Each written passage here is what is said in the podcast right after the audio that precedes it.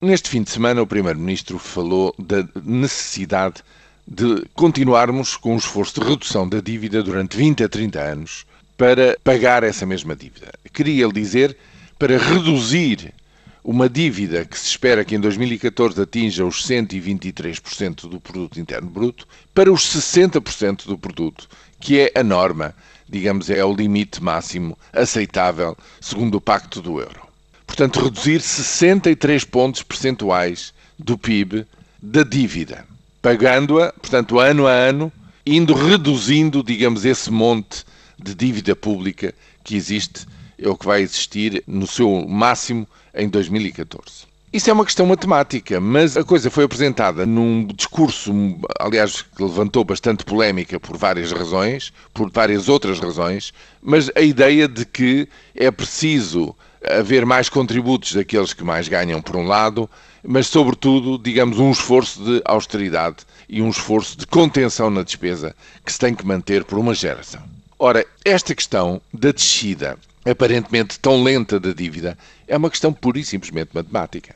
Reparem que todos os anos, nos orçamentos de Estado, se tem que pagar os juros da dívida que se contraiu anteriormente, da acumulação dos déficits passados. É a rubrica dos juros, que neste momento está acima já de 4% do PIB.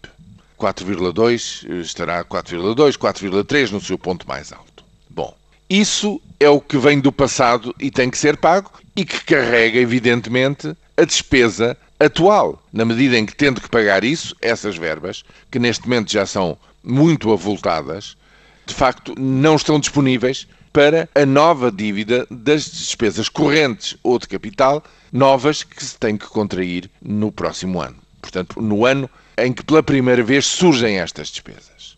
E, portanto, contrai sempre nova dívida, que é o déficit adicional de cada ano.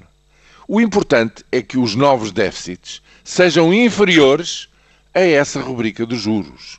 Ou seja, o que se paga em relação ao passado acaba por ser superior à nova dívida que se contrai, digamos, no presente. E isso, efetivamente, tem que acontecer em anos sucessivos para que a dívida comece a descer de uma forma consistente. Mas reparem, basta estabelecermos esta relação para se ver que o que pode descer da dívida por ano, realisticamente, será meio por cento, um por cento, dois pontos percentuais, digamos assim.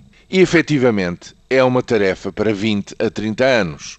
Mas esta tarefa pode resolver-se com o contributo de dois lados. Por um lado, a contenção da despesa de que fala o Primeiro-Ministro e insiste e quer continuar a falar para, nos, no fundo, para alertar os portugueses de que é essa a linha que quer prosseguir se continuar à frente da governação.